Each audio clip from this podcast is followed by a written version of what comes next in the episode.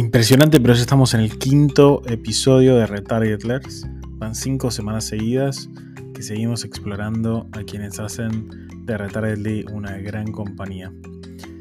En este quinto episodio vamos a hablar con Alice Pérez. Alice está basada en República Dominicana, en Santo Domingo. Y no le digan Ali o de otra manera porque le gusta que le digan Alice. Ese es su nombre. Así que empezamos con ella y sin más, Alice.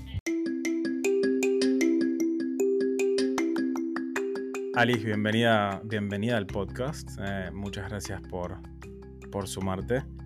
Empezamos con la misma pregunta que le hago a todo el mundo, que sé que es una pregunta difícil de contestar para algunos, pues como muy abierta, pero contanos Alice, ¿quién sos? Yo soy Alice y me dicen Alice. Algo que he aprendido eh, de trabajar con argentinos es que le ponen un disminutivo a todos los nombres. Mi nombre ya no se puede disminuir más, así que Alice y me dicen Alice. Eh, soy dominicana y, vivo en República Dominicana. Em, eh, soy ingeniera en sistemas, pero em, al final de, mi carrera decidí que me apasionaba mucho el diseño, el diseño de, aplicaciones y bueno, cambié totalmente de carrera de programadora a diseñadora y em, bueno, a partir de ahí empecé a hacer un montón de cosas, precisamente buscando en cómo crecer en mi carrera profesional. Di con eh, un grupo de chicas de Dominicana que quería formar una comunidad de mujeres de tecnología. Y bueno, entonces ahí también me sumé a ese grupo y fue descubrir todo un mundo nuevo de cosas que podía hacer para, para aportar a mi país y a la comunidad. Y yo pasé de, de ser una programadora súper tímida, que estaba todo el tiempo en la computadora, a pasar a, a bueno, a hacer voluntariado, a, a manejar equipos de voluntarios, a, hablar en público. Y bueno, fue un salto súper importante y yo creo que, que, fue algo que definió muchísimo mi, mi carrera y eso es como básicamente lo que yo, lo que yo hago. Eh, aprendí. Contame, ¿por, qué decidiste, ¿por qué decidiste empezar informática? Digamos, cuando asumo que terminaste el colegio, terminaste la secundaria y hiciste empezar en informática. ¿Ya te gustaba la tecnología? ¿Te gustaban las computadoras? ¿Programabas de chica? ¿O de repente se te dio? ¿Cómo fue, cómo fue esa decisión? Yo creo que yo siempre quise, realmente lo que yo siempre quise ser fue diseñadora, eh, porque me pasaba un montón de tiempo en la computadora desde pequeña y, y, bueno, era como siempre era dibujando, haciendo cosas que tenían que ver con, con multimedia en general, aunque en ese momento yo no sabía lo que yo estaba haciendo. Eh, pero eh, no podía ser más nerd, a mí me encanta la matemática, la física, así que me llamaba mucho también la atención ser ingeniera y eh, la ingeniería que al final eh, decidí escoger fue en, sistemas porque creo que era como lo que más eh, juntaba esa parte de, de, matemática, de física y de, mm, de también de, de, lo digital, de lo digital. Que me, y conocí la programación por alguien en el colegio que estaba interesando por ese tema y entonces empecé por ahí a investigar un poco y dije, creo que, que, es lo que yo quiero hacer y creo que, que elegí bien. Mira, y en, Dominicana, ¿cuánto hay mucha gente, digamos, en la industria grande o es una industria más chica que, está empezando? ¿En qué momento está ahora comparado también con, con cuando empezaste? Bueno, comparado con lo que cuando empecé, sí hay, hay, bastante, hay bastante progreso, eh, pero en general Mm, no es una industria que esté tan, tan desarrollada. Sí lo que hacemos mucho es que tenemos muchos programadores, muchos desarrolladores trabajando para compañías extranjeras, eso sí tenemos bastante, pero localmente todavía no es una industria que, o sea, que tengamos así como un producto que yo pueda decir, este producto es dominicano y la está rompiendo en la TAM o en el mundo, o sea, eso todavía no ha pasado. ¿Eso hizo que, te cueste encontrar por ahí grupos para participar o para aprender como de pares? O, o, no fue tanto un desafío inicialmente? Sí, bueno, al principio sí. Al principio, por ejemplo, encontrar diseñadores UX fue súper difícil. Era como solamente unos cuantos de algunas empresas que estaban empezando a, a, integrar la posición. A mí me tocó ser la primera en, en muchísimas, o sea, en muchos lugares donde estuve. Em, y bueno, de cierta forma eso fue una ventaja porque ahí entonces yo empecé a investigar, a leer muchísimo, a, a aprender y eh, empezar a compartir el conocimiento y de esa forma como que de cierta manera convertirme en un referente en temas de UX dentro de la comunidad de, de programadores de aquí, de Dominicana. Vos empezaste, contabas creo en, en la intro, eh, tenés varias participaciones afuera de, de tu vida puramente profesional eh, en organizaciones como Code for Ladies. Mujeres TICs, etc. Eh, ¿Qué te, ¿Siempre tuviste ese interés de, de, conectar con otra gente, de educar, de llevar más información? ¿O qué te invitó, si quieres, a eso? ¿O tuviste por ahí una experiencia, fuiste a un evento y dijiste, esto es lo que yo quiero hacer?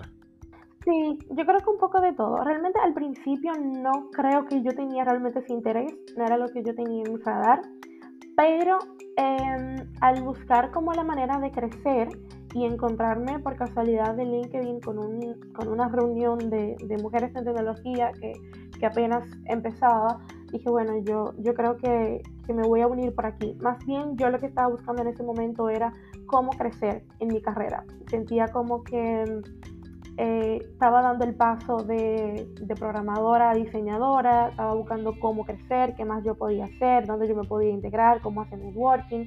Y eso fue un camino que, que, que escogí, pero realmente sí, luego ya de estar dentro del grupo, eh, de conocer, de poder viajar a través de, de esa iniciativa, de, mm, de, conocer una realidad en mi país que de cierta forma como que cada quien vive en una burbuja particular, pero luego de, empezar a salir de Santo Domingo eh, y salir del país, darme cuenta de que había un montón de necesidad de, de, las, de que hayan más mujeres en el área de tecnología, sobre todo por cómo se va desarrollando la industria y cómo ofrece mejor calidad de vida, cómo ofrece eh, mejores oportunidades de empleo. Y tenemos, por ejemplo, aquí en Dominicana estamos 80-20. O sea, quiero decir que va a haber menos mujeres disfrutando de, esa, de esas posibilidades. Entonces, por ahí me di cuenta de que había una gran necesidad y fue al final como lo que, lo que me enamoró en sí de, de integrar muchos grupos. Específicamente para los que no conocen esta, estas organizaciones, ¿qué es lo que hacen y hace cuánto empezaron? Bueno, en Mujeres TIC empezó ya creo que hace siete años. Eh, la, la idea era empezar a reunir a todas las mujeres de tecnología empezar a reunirnos entre nosotras y crear comunidad. Actualmente es la comunidad más grande de República Dominicana, se, se está expandiendo por, por, Bolivia, por Guatemala también, de otras chicas que se han querido unir, así que ya no es una iniciativa que es solo dominicana. Pero eh, empezamos simplemente con esa idea de reunir a todas las mujeres en tecnología y descubrir que al final no éramos tan pocas, simplemente que estábamos muy segregadas. Eh, y empezamos a conocer chicas de todo el país, a movernos por toda la la, las diferentes ciudades, hacer eventos y, y, ahí tuve la oportunidad también de, de conocer a otras mujeres que estaban haciendo cosas increíbles desde su posición laboral, pero simplemente no nos conocíamos. Lo que me movió a mí entonces a pasar de ser la, la vicepresidenta de esa comunidad y dedicarme a un proyecto que es más pequeño, pero con, que me toca más eh, mi lado sensible, que es Code for Ladies, porque es eh, llevar clases de programación a mujeres, pero en, en otras zonas, no a mujeres profesionales, no eventos para, para, mujeres que ya están en la industria, sino para aquellas que no tienen para nada la misma posibilidad de poder ingresar o de conocer la programación. Yo eh, vengo de, de, un barrio de República Dominicana, vengo de, de, de pobreza, pero eh, de cierta forma con acceso a educación y eso marca una diferencia bastante grande. Pero hay un grupo de, muchas mujeres que no tienen acceso a educación y no tienen acceso a internet o incluso a energía eléctrica muy limitada. Y eso marca una diferencia totalmente porque y me pasó que cuando yo eh, tuve la oportunidad de ir con Mujeres TIC, nos invitan de una, de una, eh, em, ¿cómo se llama? De una fundación eh, para, que diéramos un, taller a unas niñas de un batey del sur de República Dominicana, en Barahona. Eh, batey es como una zona donde están las familias que trabajan en eh, la, caña, el ingenio de, azúcar. Y por lo regular son familias de inmigrantes y son eh, familias eh, bastante pobres. Cuando yo fui ahí me topé con una realidad totalmente distinta a lo que yo vivía viviendo en un barrio de Santo Domingo.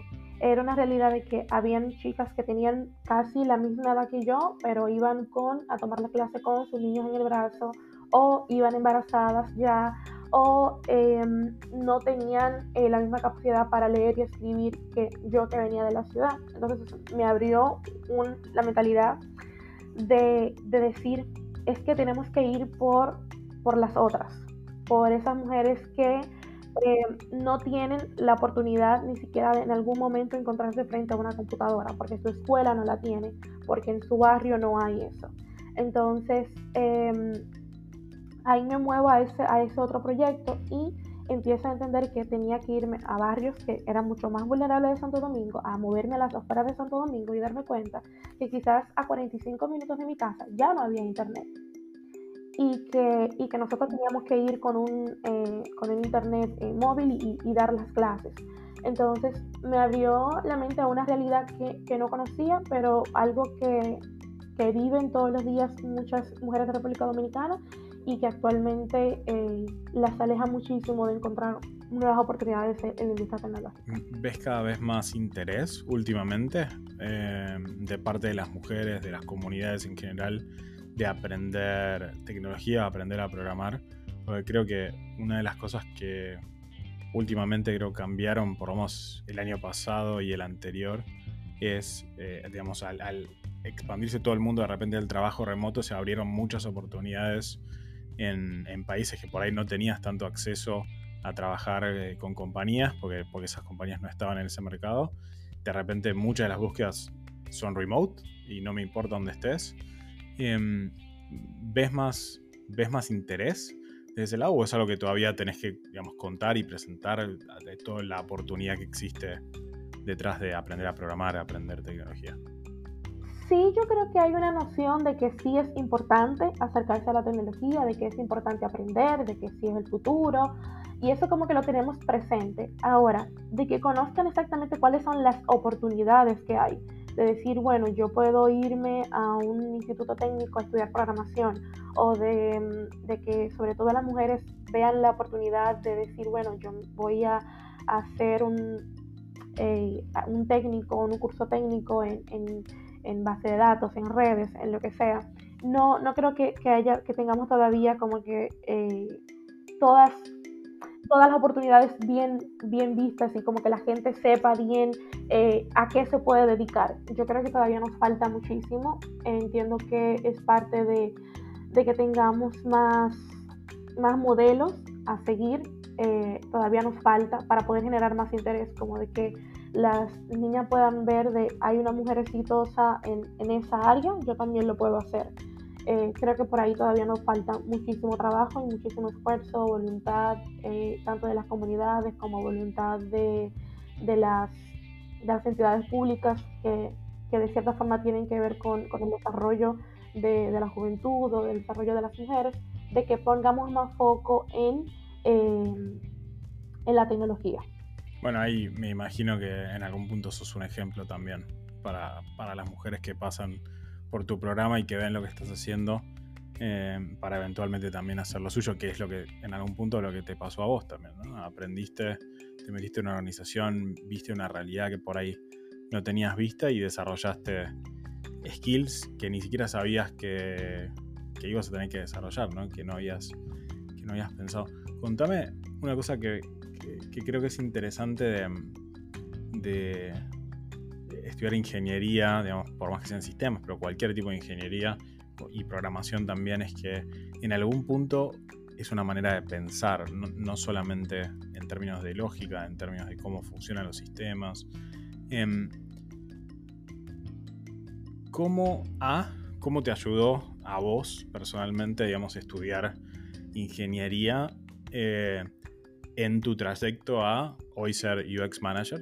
Eh, digamos, a pensar en términos de sistemas, en términos por ahí más lógicos en algunas cosas y creativo en otras. Em, ¿Y con qué desafíos te encontrás, digamos, hoy en día por ahí traduciendo eso a gente que, como decís, por ahí no sabe leer o, lee más o menos, ¿no? Pero le tenés que explicar toda una parte de pensamiento que no es solamente saber el lenguaje, o sea, aprender el lenguaje es una parte, pero aprender a pensar en términos de programación, en términos de sistemas, es otra.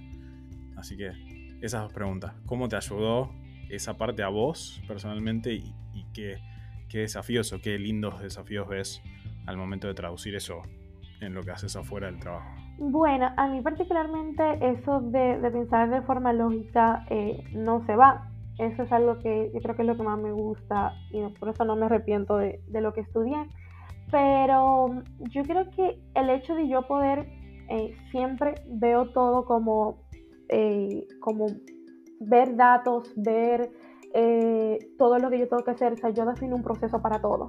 Todo yo siempre lo hago de forma sistemática. Y yo creo que eso es parte del, del, trabajo. Me encanta eso. O sea, yo me pongo yo misma el proceso que yo debo de seguir. Independientemente de que, de que nadie más eh, tenga incidencia en, esa tarea que yo voy a hacer, me gusta siempre como estandarizar todos mis, los pasos que voy a dar, todas las tareas siempre lo hago. Y creo que eso es parte de, de ese pensamiento lógico que, que, fui desarrollando durante la carrera. Y por supuesto, eh, transmitir eso a otras personas que tienen limitantes académicas, sí, es totalmente un reto. Eh, porque es eh, complejo enseñar, por ejemplo, un lenguaje de programación a alguien que el español es complicado para ellos, o sea, poder escribir correctamente en su idioma en el que hablan es complicado. Ahora aprender a escribir eh, un lenguaje de programación. Lo que sí, más que nada, eh, nosotros hacemos el primer paso es, es que vean oportunidades en la tecnología para que se interesen, porque luego poquito a poco se va aprendiendo y se va desarrollando. Nadie entra a la carrera eh, siendo el más analítico y, el que más domina el pensamiento lógico yo creo que eso se aprende en el camino. Pero sí en lo que nos enfocamos es en que vean oportunidades, sobre todo oportunidades de negocio, eh, que, vean oportunidades de, de, emprender con tecnología, de que vean que pueden crear un producto, que pueden, cuáles son los modelos de negocio que hay, cómo pueden eh, impactar su comunidad, cómo pueden resolver un problema. Más que nada por ahí es la cosa eh, por donde empezamos. Luego ya la forma en que lo hagan, de si se van a dedicar a, diseñar y luego se consiguen programadores, se van a dedicar a programar porque es lo que más les gusta, o si se van a dedicar solamente a crear el negocio, pues ya eh, también tenemos otros caminos y otros cursos y gente que nos apoya con, con eso. Pero más que nada es como empezar por ahí empezar a enseñarles a resolver problemas cotidianos que tenemos, que tenemos un montón y un montón de oportunidades para, para crear y eh, que vean que con la tecnología es, eso es posible. Creo que esa parte de la linealidad, ¿no? Entre, entre lo que le estás enseñando en el momento y cómo eso por ahí le puede transformar la vida en algún punto a, esta mujer y a su familia, a sus hijos. Claro. Em, creo que vos sabés que cuando yo a los 20 más o menos em, participaba mucho en dar clases a mayores, a adultos que no habían terminado el secundario para que puedan terminarlo, ¿no? de matemática, de, varias cosas. Yo nunca fui súper bueno en matemática, pero, pero sí como para enseñar cosas básicas. Y, creo que uno de los desafíos más grandes es, ese, ¿no? Es, no es lo mismo porque hay veces que, sabes cosas, pero no sabes muy bien cómo traducirlo a alguien que por ahí no tiene el conocimiento previo, entonces por ahí a tener que ir al conocimiento previo. Me imagino que en todo este trayecto aprendiste también vos muchas cosas de cómo comunicar por ahí más claramente conceptos em, que te sirven en la vida profesional, te sirven en la vida también eh, en la vida normal. Em, y, y, te pregunto esto porque, eh, si querés, mi pregunta de fondo es, ¿Cómo te cambió a vos como profesional, como manager ahora también, de otra gente, toda esta experiencia de tener que enseñarle, tener que no, querer, ¿no? Pero hacerlo, em, enseñarle eh, algo que por ahí que vos ya sabías a alguien que no lo sabía y que por ahí no sabía que no lo sabía y no sabía que lo necesitaba, ¿no? Em, que a veces es como, es como medio ser manager, es eso también. Em, ¿Cómo te ayudó eso a vos profesionalmente a nivel skills? Decías hablar en público, por ejemplo, uno, una de las cosas que, desarrollaste, pero ¿qué otras más? Bueno, hay algo que, no he dicho, pero eh, yo soy maestra también de vocación y venimos, vengo de familia de maestros, de abuelo maestro, madre maestra, hermanas maestras, entonces a mí no me queda de otro también que, ser maestra. Entonces yo como que ya de cierta forma eh, es algo que me gusta. Si yo tengo que explicar algo cinco veces, lo hago porque me, me, gusta hacerlo y me gusta que transmitir conocimiento. Entonces, de la forma en la que lo puedo hacer, eh, siempre busco la manera de hacerlo. Pero eh, sí, por supuesto, el, el yo entrar a, a, tener que no solamente eh, dar clases a, a personas de, de, de, todas las edades, eso también es, es, muy importante porque yo empecé, de hecho mi primer trabajo fue como ayudante de maestra de kinder, entonces ahí yo daba clases de inglés y de informática. Y entonces también ya como que yo venía con parte de, de un, de esas skills de poder enseñar.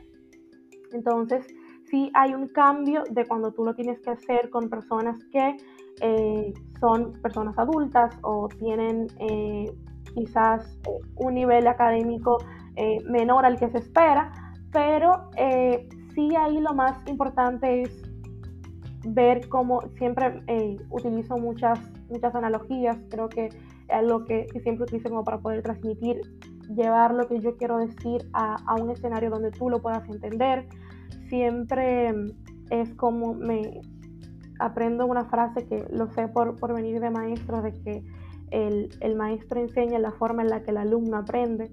Entonces, eh, me tocan diferentes realidades y como que primero conocer esa realidad y luego tratar de traducir lo que yo quiero decir a, su entorno, al, lenguaje que conocen, a las cosas que conocen eh, las chicas con las que trabajo. Entonces, eh, sí, por supuesto, esa habilidad de, de poder sintetizar, de poder eh, transmitir con claridad, de poder también hablar en público, desarrollar un tema, explicarlo, que me entiendan. Y creo que hasta ahora me ha ido, me ha ido bien con eso. Y por supuesto, como, como manager, es una habilidad interesante. me gustó el, lo del maestro enseña como, como, el, como el alumno aprende. ¿Podrías decir que el diseñador diseña como el usuario usa también? Totalmente, sí, es aplicable. Contame, nada, ahora, eh, digamos, en, tu vida empezaste como programadora, em, en, tu vida profesional estoy hablando ahora, empezaste como programadora, eventualmente pasaste a la parte de diseño eh, asociado a frontend, ¿no? O sea, diseñadora, pero también desarrollando, que es, es algo que es bastante común, creo, ver al principio, em, y eventualmente solo a diseño te ayudó también, porque una cosa que a veces pasa es que, eh, viste, hay eh, todas estas compañías nuevas que por ahí enseñan diseño UX a gente que por ahí no tiene la base de programación, em, como Core House o viste, muchas plataformas de, enseñanza digital.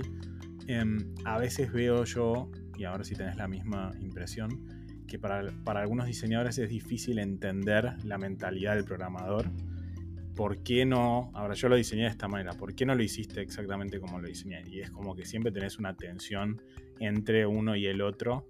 Em, ¿Te ayuda, digamos, tener esa base y esa experiencia previa de programación en, cómo diseñas? O sea, de alguna manera cambia tu proceso de diseño o tu proceso de aprendizaje o tu proceso de cómo lo bajas al equipo también, ¿no? Pero primero en cómo lo haces, ¿te cambia de alguna manera, pensás, o, no? Sí, la verdad es que al principio, eh, y yo creo que no sé si era, si era la, norma en, la industria o si solamente eh, pasaba aquí, pero era muy, pero muy difícil que una compañía te contratara solo por diseñar. era como pensar que tu trabajo estaba incompleto si solamente entregabas el diseño.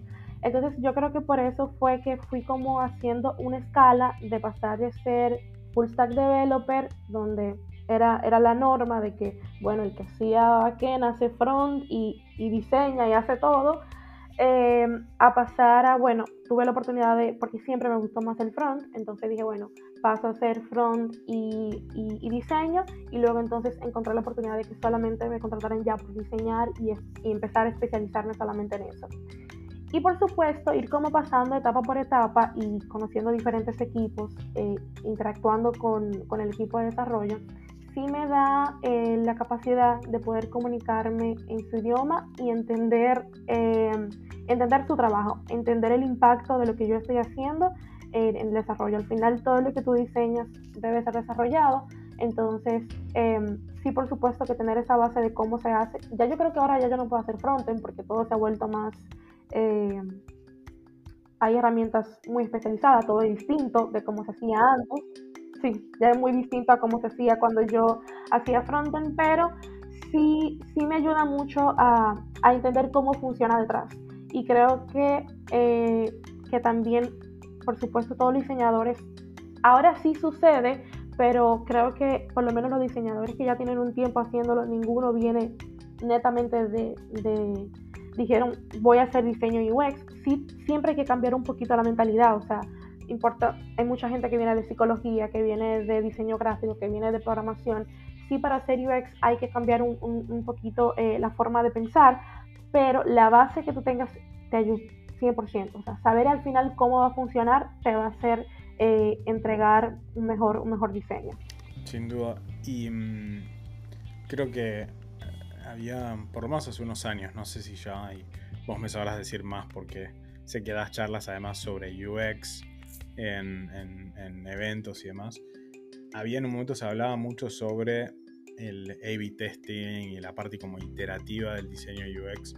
Eh, un ejemplo claro, por ejemplo, era Amazon, me acuerdo en 2016, 2017, se hablaba mucho sobre la cantidad de test que se hacían por día, mostrarle a un usuario el botón en un color, en otro color y demás. Y eso en productos, en productos con muchísimo volumen de usuarios, digamos, es posible, pero es mucho más difícil hacer por ahí a menor escala, ¿no? Si sos una compañía que recién está empezando y tenés que definir el, el diseño que mejor te va a funcionar, hacer un A-B test con por ahí 100 usuarios que puedes tener en una semana o, incluso en un día, em, e, es muchísimo más difícil ¿no? sacar cosas válidas de esa escala. Nosotros estamos además en B2B, que el usuario eh, es distinto también, ¿no? Porque por más que uno de los desafíos que yo siempre dije es, es medio, hay, hay plataformas que todos que trabajamos en empresas hemos sufrido en algún punto, que el diseño es muy viejo y es muy viejo. Uno dice, ¿cómo puede ser que en 2022 esta plataforma sigue teniendo un diseño que parece del 2005?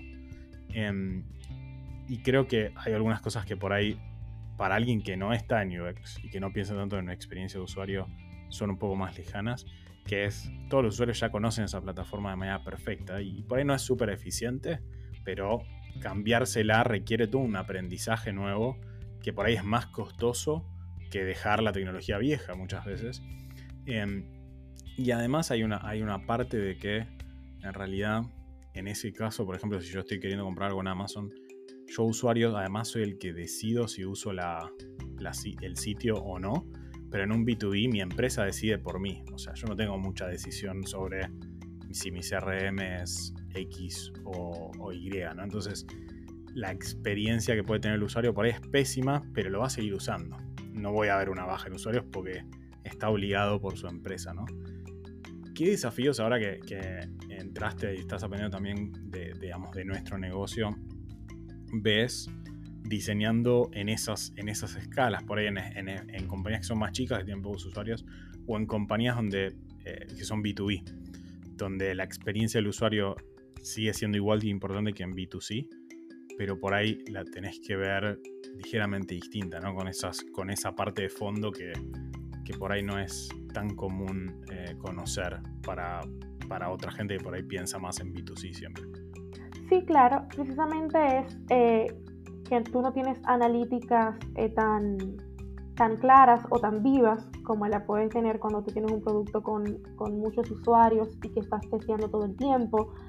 Eh, pero sí el reto, el mayor reto es poder al final entender cuáles son las necesidades del, del, del user, la persona, no tanto de, de ese buyer persona que eh, no es quien quizás utiliza en el día a día esa plataforma, sí el poder, y algo que hay muy importante en, en B2B, es poder eh, crear una experiencia que al final el, objetivo que, tiene toda persona que está utilizando una herramienta que, es para su trabajo, no como para un, entretenimiento o, o, cualquier otra aplicación, es que está buscando eficiencia. Entonces al final como que la experiencia lleva el mismo camino. Es buscar la manera más eficiente de realizar X tarea. Entonces eh, por ahí muchas veces sí lo que eh, siempre afecta mucho es el tema de la UI. Que si bien es cierto, para mí la estética también es una funcionalidad. O sea, si algo es estético, eh, es más simple, eh, hace que la tarea sea más rápido de ejecutar. Eh, y, pero sí, eso es lo que más la gente como que ve, ve siempre como el tema de, de, las aplicaciones B2B o de cualquier aplicación que sea así robusta, de que es más tema de UI. Pero si quizás uno se sienta, que no, no se puede dejar engañar por eso, si uno se sienta y mide la, qué tan efectivo es, o sea, qué tan rápido, qué tan eficiente eh, es, de qué tan rápido la gente puede completar una tarea en el tiempo, en el cantidad de tiempo, quizás se da cuenta que probablemente simplemente lo que hay que mejorar es un tema estético, hacerlo más minimalista, quitar información que no sea necesaria, eh, optimizar por ahí el espacio. Siempre hay un tema de tendencia que hace que las aplicaciones se vean más modernas y hay una sensación de que si se ve moderna también es eh, más fácil de usar o es mejor. Entonces, sí son, son como los retos que, que se tienen. Cambiar una, una, aplicación que mucha gente tiene usando y que de cierta forma está dando resultados es súper difícil porque eh, precisamente por lo que comentabas de que la gente ya se acostumbró, sabe el ABC, sabe el paso a paso que tienen que dar y si moviste un botón, estás haciendo que primero cambiando el proceso de aprendizaje, entonces hay que moverse ahí en una línea muy fina de si qué es lo que se necesita, modernizar, eficientizar un proceso, es hacerlo más bonito, es hacerlo más minimalista para que sea más fácil según el criterio de uno o es más fácil dejarlo como, como está, pero simplemente eh, eh, quizás eh, acortar pasos, porque no necesariamente eh, cambiar cómo se ve, que es el impacto más grande que puede tener una aplicación cambiar cómo se ve. Eh, y sí, o sea, básicamente eso, es de, de cómo te afecta las analíticas y, y del de impacto que tiene en la costumbre que ya se hace el usuario al utilizar una herramienta por mucho tiempo. Está buenísimo. Eh, me encanta, creo que esta parte de... Nosotros vivimos al final en, en, en, Yo no, en realidad, pero soy latinoamericano y viví toda mi vida, casi toda mi vida allá.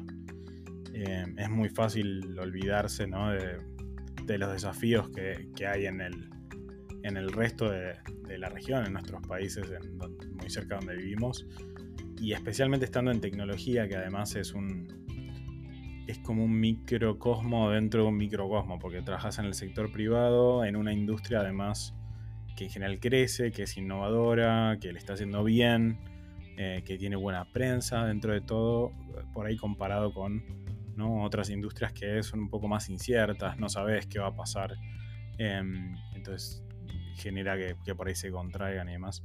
Así que felicitaciones por, por todo lo que estás haciendo, creo que es... Eh, toma tiempo y sé que toma tiempo y mucho esfuerzo y a veces es duro. Eh, y estoy seguro que te habrás levantado temprano para ir a una de esas cosas, a veces súper cansada de, trabajar toda la semana, pero, pero lo haces igual. Así que antes de... Con eso ya estamos más o menos en tiempo, pero nos faltan todavía las 10 preguntas del final. Eh, no sé si quieres, antes de que vayamos a las 10 preguntas, agregar algo. Si no, empezamos con las preguntas nada más. No, no, vamos a la pregunta. Bueno, vamos a las preguntas entonces. Acordate que la, idea de las preguntas es que contestes lo más rápido que puedas, em, que sea lo más verdadero, si querés, cercano a, lo primero que se te ocurra posible. Em, la primera es, si pudieras haber inventado una cosa que existe hoy en día, em, cualquier cosa, ¿qué sería? El aire acondicionado. Me encantó. Además en Dominicana muy necesario. Es muy necesario. ahora en verano. sí, tomo 31 grados, claro. Cuando eras chica, ¿qué soñabas ser de grande? Científica. sí. Algo que tenía que estar en un laboratorio creando algo. Bueno, en algún punto la computadora es un pequeño laboratorio. Sí, y vivo haciendo experimentos todo el tiempo, así que sí. así que pegaste, pegaste en el palo, como decimos en, Argentina. Metáfora de fútbol. Eh, ¿Qué cosa sobre ti más le sorprende a la gente cuando se entera por primera vez? Mm, yo creo que, que mi sentido del humor la gente piensa que yo, no sé. El sentido del humor. Sí, la gente puede pensar como que yo soy más, más sweet y a mí a veces me gusta lo cruel. Bien. ¿Cuál es el mejor consejo que te han dado, personal, laboral, de cualquier tipo? Últimamente tengo un consejo y, me lo dio Juanca, y fue que la presión es un privilegio, y eso me gustó escucharlo. Lo sacó de un documental, pero fue muy bueno. Bien. Me gusta, me gusta. Em, ¿Cuántos monitores usás? Mm. Dos ¿Qué canción no puedes parar de escuchar últimamente? Todo el álbum nuevo de Bad Bunny. Aquí. Bad Bunny. Sí. Esa es otra cosa que sorprende. Lo tenés en repeat. sí. ¿Cuántas horas por noche tenés que dormir para sentirte bien?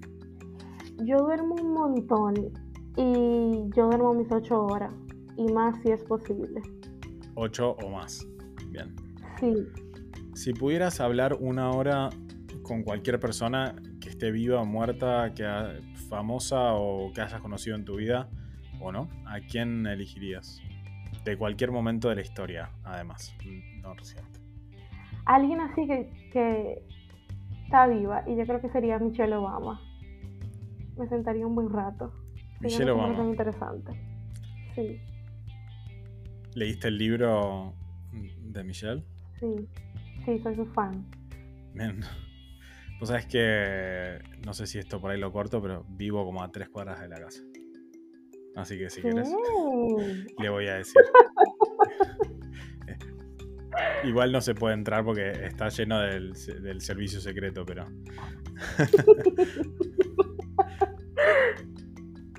sí, nunca traté, no quiero que me disparen. Em, ¿Qué tiene de distinto para vos un buen día de un mal día? Mm, un buen día es un día en el que yo pude aprender algo. Yo siento que si yo me voy a la cama ese día sabiendo que aprendí algo, de cualquier cosa o algo de mí misma, eh, ha sido un buen día.